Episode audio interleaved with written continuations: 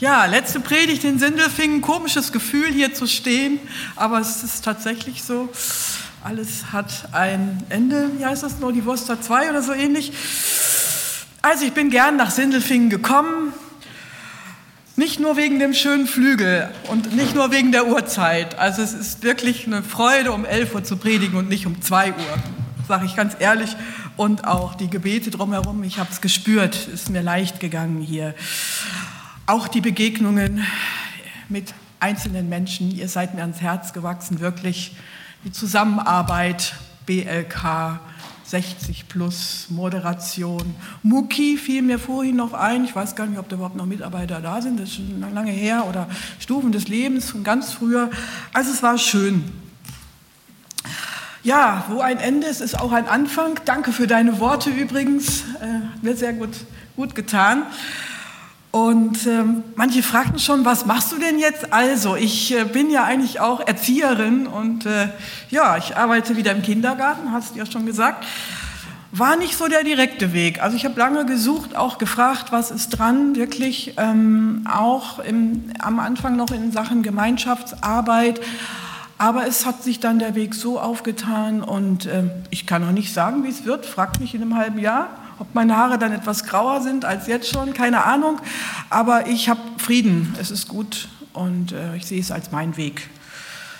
Vergangenen Dienstag bekam ich Bescheid, hat sich jemand gemeldet auf meine Anzeige im Internet hin, gleich am nächsten Tag den Plan geschickt, wie sagt man, den Grundriss von der Wohnung und ja, das hat mich alles sehr aufgewühlt die Woche. Ähm, Klingt aber alles sehr gut, bin auch schon ums Haus rumgelaufen, muss leider noch anderthalb Wochen warten, bis ich tatsächlich rein kann. Aber ich habe schon Fotos im Internet gesehen. Ähm, ja, sie sieht ganz gut aus. Und ähm, direkt dem Bahnhof in Korntal, wenn jemand dann mal kommen möchte zu Besuch oder sich auskennt, herzlich willkommen. Äh, ja, aber es treibt mich gerade halt so ein bisschen um. Ähm, und damit auch verbunden Sachen, die ich loswerden möchte. Also wer einen Laserdrucker braucht oder zwei Schreibtische oder Garderoben Schrank, diverse Blumentöpfe, darf sich gerne an mich wenden. Genau. Ja, ich dachte, dieses ganze Durcheinander ähm, passt eigentlich auch ganz gut zum Thema Baustelle, weil es ist tatsächlich so eine Baustelle. Nicht so, wie wenn man ein Haus baut oder eine Straße umgebaut wird, aber so ein Lebenshaus oder so ein Lebensabschnitt, das ist nochmal wirklich was ganz Großes. Und von daher deine Hilfe, meine Hilfe kommt von dem Herrn tatsächlich, damit möchte ich auch rechnen, ist übrigens mein Ordinationsspruch gewesen. Ja, vielen Dank nochmal. Ja, wir hatten vor, 20, äh, vor, vor einigen Wochen hatten wir in Eningen Jubiläum gefeiert, 20 Jahre Gemeinschaftshaus und hatten dann auch so einen Film laufen lassen, wie dieses Haus entstand. Und ich muss sagen, da ging es recht staubig zu auf der Baustelle.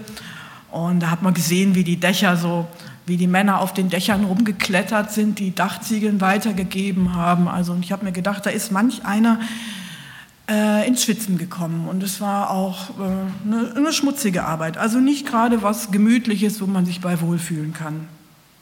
Und es ist erstaunlich, dass Paulus das Bild einer Baustelle für die Gemeinde verwendet.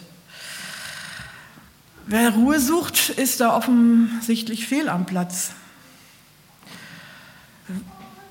Wenn die Gemeinde Gottes eine Baustelle ist, ist sie vielleicht auch nicht unbedingt der Ort, wo man sich wohlfühlen muss. Sicher, es ist schön. Und ich muss gestehen, ich bin heute Morgen auch bei dem Singen hier zur Ruhe gekommen und das tut auch gut. Ich denke, es gibt auch mehrere Seiten, aber ähm, dieses Thema Baustelle, ist, da wird es jetzt mal aktiv. Also es ist schön, wenn man sich in der Gemeinde wohlfühlt, wenn man zur Ruhe kommt, aber Gott will noch mehr. Er hat was vor mit seinen Leuten. Gemeinde ist ein Ort, wo hart gearbeitet wird. Gott arbeitet an uns, mit uns und durch uns. Und darum geht es in dieser Predigt. Ich lese uns den Text aus 1. Korinther 3, Vers 9 bis 11. Denn wir, sagt Paulus, sind Gottes Mitarbeiter. Ihr seid Gottes Ackerfeld und Gottes Bau. Ich nach Gottes Gnade die mir gegeben ist, habe den Grund gelegt als ein weiser Baumeister. Ein anderer baut darauf. Ein jeder aber sehe zu, wie er darauf baut. Einen anderen Grund kann niemand legen als den, der gelegt ist, welcher ist Jesus Christus.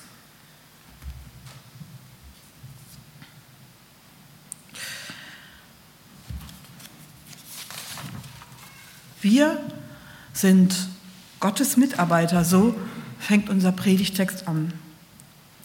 Die Frage ist, wer ist mit diesem Wir gemeint? Und Paulus redet hier von sich und einige Verse davor von Apollos. Paulus hat diese Gemeinde in Korinth gegründet und dann ist er weggegangen und dann hat Apollos dort gewirkt.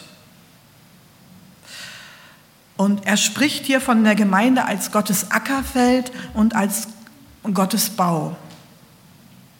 Gemeinde ist also ein Ackerfeld, das es zu bebauen, das es zu bearbeiten gilt.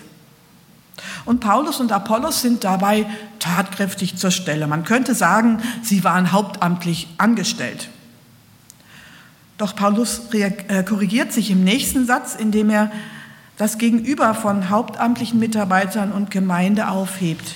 Er sagt, ich nach Gottes Gnade, die mir gegeben ist, habe den Grund gelegt als ein weiser Baumeister, ein anderer baut darauf.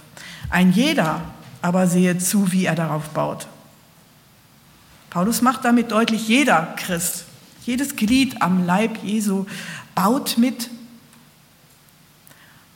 Jeder auf seine Art, im Kleinen und im Großen. Und darum heißt dieses Thema der Predigt Baustelle Gemeinde. Was sind die Grundlagen dafür? Wo liegen die Voraussetzungen? Was hat das für Folgen? Darum geht es in der Predigt und in unserem Text. Ein erster Punkt heißt, Gemeinde ist Gottesbau. Gemeinde ist Gottesbau. Ihr seid Gottes Bau, sagt Paulus zu der Gemeinde in Korinth. Und er sagt das auch uns heute hier in Sindelfingen. Gemeinde ist nicht das Ergebnis menschlicher Planungen und Bemühungen. Sie ist kein Verein, der seine Existenz der Initiative tatkräftiger Menschen verdankt. Es werden einige hier sitzen und protestieren und denken, Menschenskinder, ich bereite mich jede, jede Woche vor für die Kinderstunde oder Jungfer, Jungschar. Ich habe vielleicht gespendet hier für dieses Haus oder ich weiß nicht, ob ihr hier auch in Eigenarbeit gebaut habt. War das so? Ja, genau. Die Toiletten wurden auch irgendwann mal umgebaut in, in früherer, äh, also noch nicht so lange her. Äh, also da waren durchaus Menschen hier aktiv und sind noch aktiv, zum Glück. Und es ist auch schön, wenn Einzelne nicht, Einzelne nicht nur kommen, sondern sich auf ihre Art und Weise einbringen. Das macht das Gemeindeleben vielfältiger und bunter. Die Aufgaben werden auf mehrere Schultern verteilt. Einer muss nicht alles machen. Aber Gemeinde ist zunächst einmal Gottes Werk, sagt Paulus. Ihr seid Gottes Bau. Ja, sogar Gottes Ackerfeld. Ein Ackerfeld will bearbeitet werden. Das sind die Leute aus der Landwirtschaft. Ich weiß nicht, ob es hier welche unter uns hat. Vielleicht einen kleinen Garten oder vielleicht von früheren Vorfahren erfahren. Da muss der Boden umgegraben werden. Es muss gesät werden. Unkraut wird herausgezogen. Und genauso arbeitet Gott an jedem von uns, indem er unseren Herzensboden bearbeitet. Manchmal schickt er uns in Schwierigkeiten und Nöte. Das ist dann sowas wie Umgraben. Oder er deckt Schuld auf. Es ist dann so, wie wenn das Unkraut gezogen wird, da kommt das raus, was, das muss aus dem Boden raus, was, was nicht gut ist und wird vor Gott gebracht und um Vergebung gebeten. Oder manchmal sät Gott sein Wort in die Herzen, in mein Herz. Gottes Ackerfeld, Gott ist am Werk an jedem von uns. Gemeinde ist Gottes Bau. Da wächst etwas, da entsteht etwas unter Gott, dem großen Baumeister und Herrn. Die Gemeinde setzt sich ja aus jedem Einzelnen zusammen, an dem Gott am Werk ist. Aber Gott ist auch am Werk im Gesamten.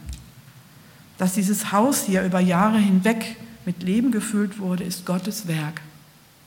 Dass Menschen sich darin im Namen Jesu versammeln, ist Gottes Werk dass Menschen von Gottes Wort angerührt werden, zeigt, dass er lebendig ist, dass er lebt, dass er keine tote Religion ist, dass er lebendig unter uns ist, das ist Gottes Werk. Gott tut etwas, Gott handelt, Gott wirkt. dass in seinem Namen Gemeinschaft gelebt wird, dass man sich austauscht, wie es einem geht, wie man Jesus erlebt, mit Gott erlebt, ist so ein Punkt. Und dass wir einander das auch leben, was in Gottes Wort steht, dass wir einander Liebe üben, uns einander achten und ehren und was alles Gott noch von uns möchte. Das ist Gottes Werk. Gemeinschaft leben. Dass Menschen bereit sind, sich einzubringen, ihre Freizeit zu opfern, ihre Tatkraft, ihre Zeit in Gruppen und Kreisen einzubringen im Gottesdienst, das ist Gottes Werk. Dass Einzelne bereit sind, die Last auf sich zu nehmen, die Gemeinde zu leiten, Entscheidungen zu treffen, vorzudenken, voranzugehen, ist Gottes Werk. Dass Menschen spenden oder sich auf ihre Art einbringen, ist Gottes Werk. Und die Reihe ließe sich fortsetzen. Und ich bin mir sicher, jeder hat da sicherlich seine ganz persönliche Geschichte, wo Gott bei ihm oder bei ihr am Werk ist. Ganz persönlich, aber auch in diesen Räumen, in diesem Haus, in dieser Gemeinde hier. Gottes Geist bewegt Menschen. Der lebendige Gott ist es, der Menschenherzen anrührt. Und dabei gleicht Gemeinde im Unterschied zu unseren Häusern, Häusern immer zu einer, äh, gleicht, gleicht sie immer einer ewigen Baustelle. Sie ist nie fertig, so wie wir als Christen auch nie fertig sind. Paulus sagt ich, nicht, dass ich es schon ergriffen habe, ich jage dem aber nach dem vorgestreckten Ziel der himmlischen Berufung nach oben, der Gemeinschaft mit Gott. Bin unvollkommen. Und das gilt, solange wir hier auf dieser Erde leben, für uns Einzelne und für uns als Gemeinde. Es sind dann die einen, die mutig und entschlossen in der Mitarbeit vorangehen, die manchen anderen vielleicht manchmal etwas überrollen durch ihre forsche Art und da sind andere eher zaghafter Natur, die überlegen, mache ich es denn eigentlich richtig? Können andere das nicht viel besser? Läuft es nicht auch ohne mich ganz gut? Gott will sein Reich mit jedem bauen, so wie wir sind, kunterbunt durcheinander gewürfelt. Und er will jeden und jede von uns dabei haben in seiner Art. Da ist niemand in unserer Mitte zu unbedeutend oder zu unbegabt, seinen Platz in der Baustelle Gemeinde einzunehmen.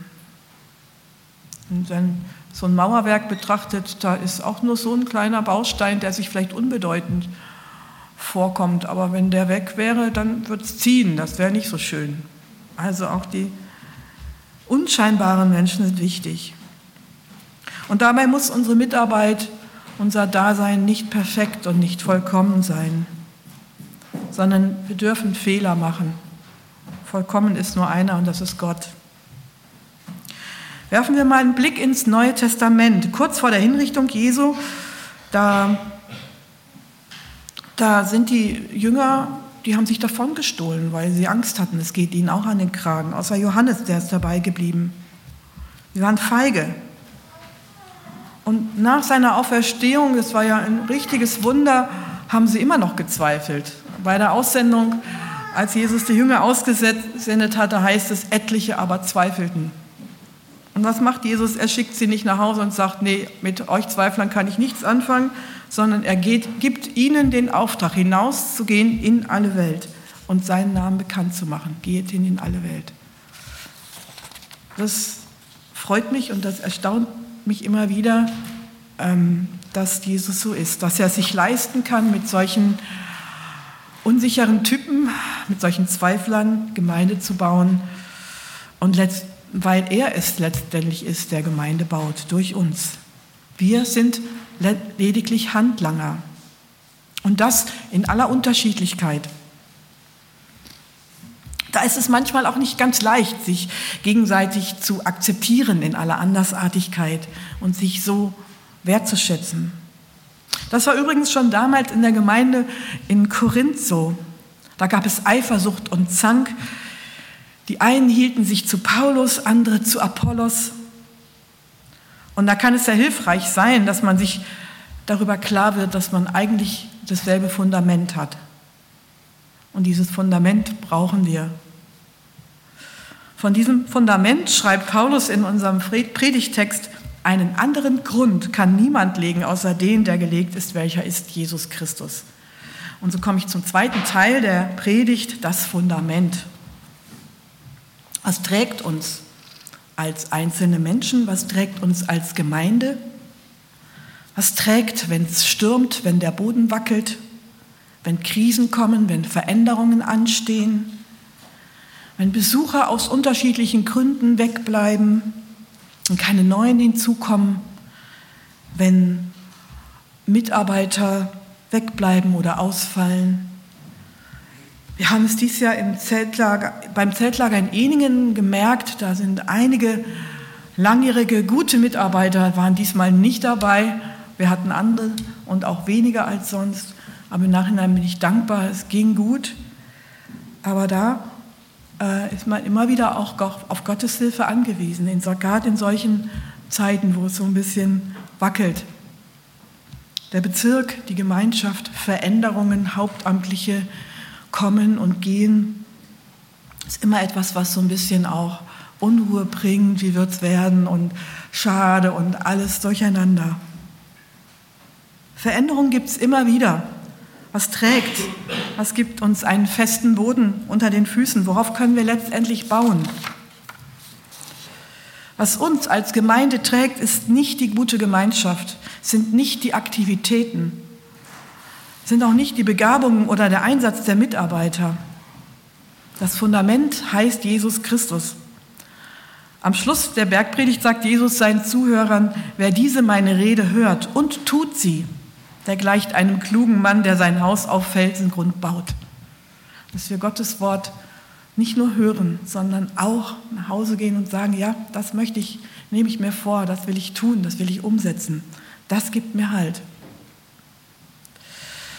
An Jesus und seiner Botschaft vorbei, jedoch werden wir unser Leben in Sand setzen. Wenn wir sagen, ja, ah, schöner, schöner Gottesdienst, schöner Text heute in der Bibel, aber ja, ich lebe so weiter, dann ähm, hat dieses Ganze keine Aussage für uns. Wir entscheiden mit unserer Haltung, ähm, ob wir den Stürmen des Lebens bestehen können und ans Ziel kommen. Jesus als das Fundament ist lebendig unter uns. Er ist, auf ihn ist Verlass. An ihn können wir uns wenden im Auf und Ab des Lebens. Selbst unser Versagen und unsere Untreue können ihn nicht davon abhalten, Paulus kann in einem seiner Briefe schreiben, sind wir untreu, so bleibt er doch treu, denn er kann sich selbst nicht verleugnen. Sind wir untreu, so bleibt er doch treu und das gibt festen Halt, festen Boden. Er kann sich selbst nicht verleugnen. Er steht zu dem, was er sagt. Der große Philosoph Karl Jaspers hat dem Sinn nach einmal gesagt, die Erfahrungen, die der Mensch an den Grenzen seines Lebens macht, sind die für sein Leben entscheidenden. Die Erfahrungen, die der Mensch an den Grenzen seines Lebens macht, sind die für sein Leben entscheidenden.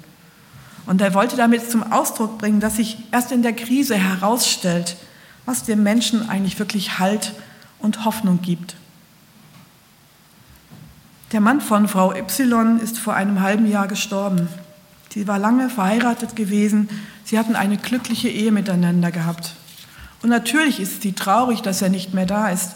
Aber sie sagt auch, wenn ich so darüber nachdenke, wie Gott das alles gelenkt hat, mit seinem Tod, mit dem ganzen Drumherum. Die Kinder konnten noch mal sehen, äh, ihn, ihn sehen. Die Enkeltochter aus Frankreich konnte kommen. Es hat alles so gepasst, terminlich.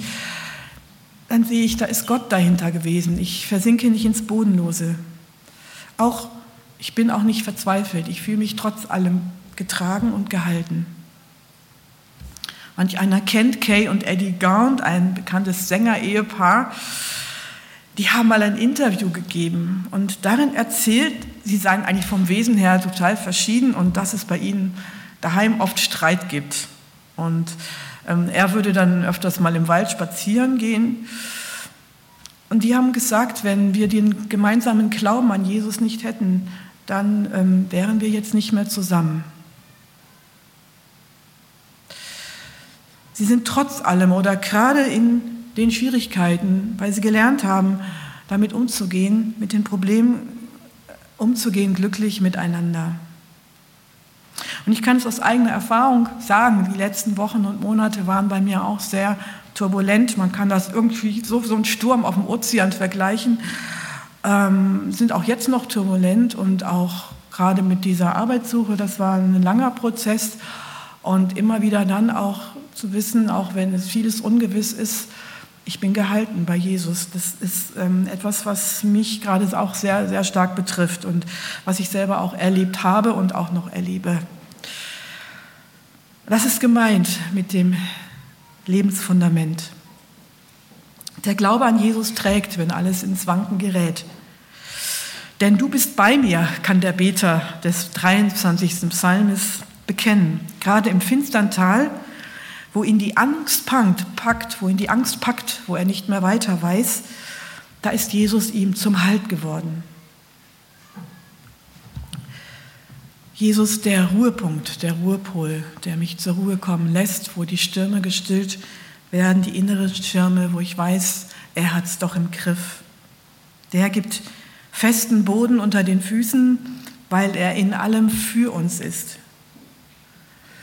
Das sagt doch ähm, ein Vers aus dem Römerbrief, Römer 8, ist Gott für uns. Wer mag wider uns sein? Der auch seinen eigenen Sohn nicht verschont hat, sondern hat ihn für uns alle dahingegeben. So sehr ist Gott für uns, für einen jeden von uns. Und da darf jeder seine eigenen Namen einsetzen. Gott ist für dich, dass er seinen eigenen Sohn in den Tod geschickt hat. Also es war nicht so nebenbei, mal ebenso, sondern da war Mühe, Schweiß, Tränen, Trauer, alles, was damit zusammenhängt um uns zu erlösen von der Macht der Sünde. Gottes Liebe ist nicht oberflächlich, sondern sie besteht nicht nur aus Worten, sondern auch, äh, sie nimmt Gestalt an in Jesus Christus.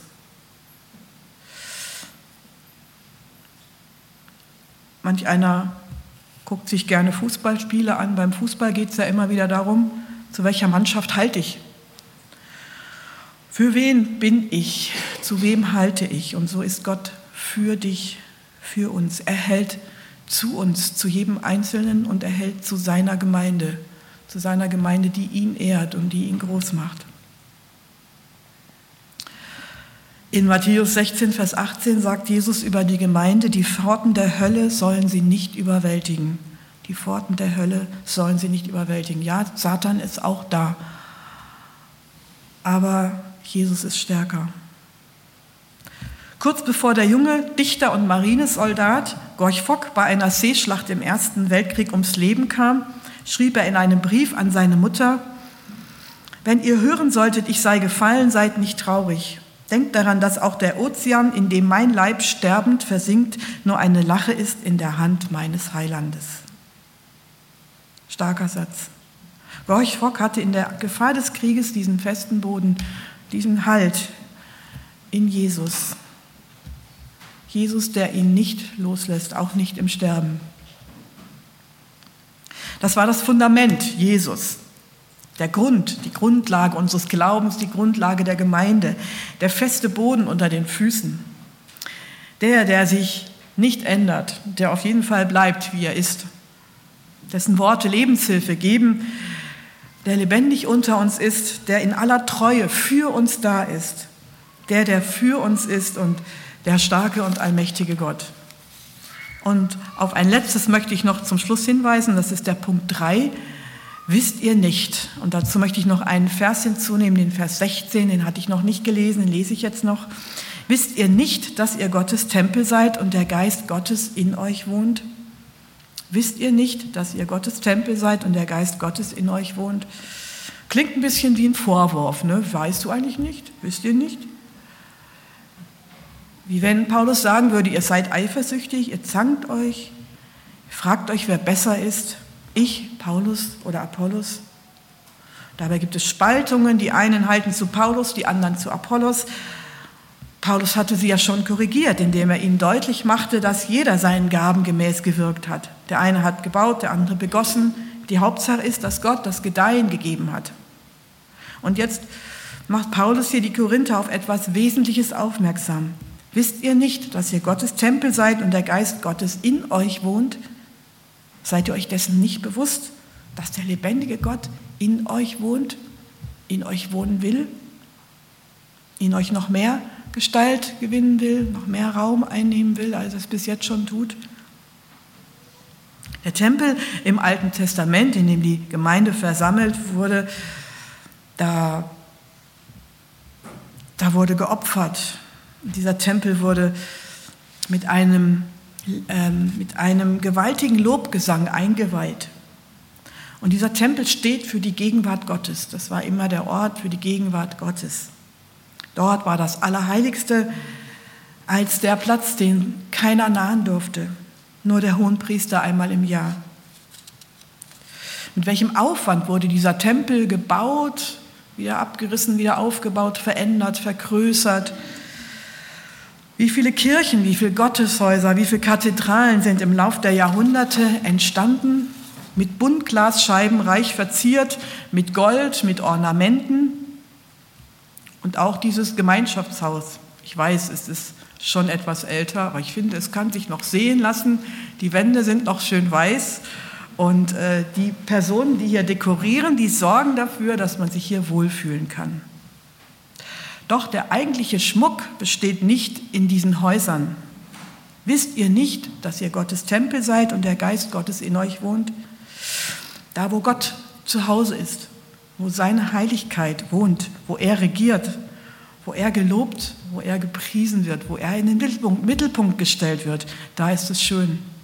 Und dazu lese ich uns noch einige Verse aus Psalm 93, den Vers 1a und den 5. Der Herr ist König und herrlich geschmückt, der Herr ist geschmückt und umgürtet mit Kraft. Und jetzt kommt's. Heiligkeit ist die Zierde deines Hauses, Herr, für alle Zeit. Heiligkeit ist die Zierde deines Hauses, Herr, für alle Zeit. Das heißt, Gottes Haus, der Ort, wo Menschen sich in seinem Namen versammeln, wo er das Sagen hat, ist schön durch seine Gegenwart. Baustelle Gemeinde, darum ging es heute in der Predigt. Sie ist erstens Gottes Bau. Gott ist der, der gewirkt hat, der immer noch wirkt, der uns bearbeitet, der an uns dran ist. Zweitens, ihr Fundament ist Jesus. So ganz persönlich bei jedem, aber auch ganz allgemein. Er gibt festen Halt. Er bleibt, er ändert sich nicht und er ist auf jeden Fall treu. Drittens, sie ist Gottes Tempel, der Ort, wo Gott wohnt und wohnen möchte. Amen. Ich bete noch mit uns.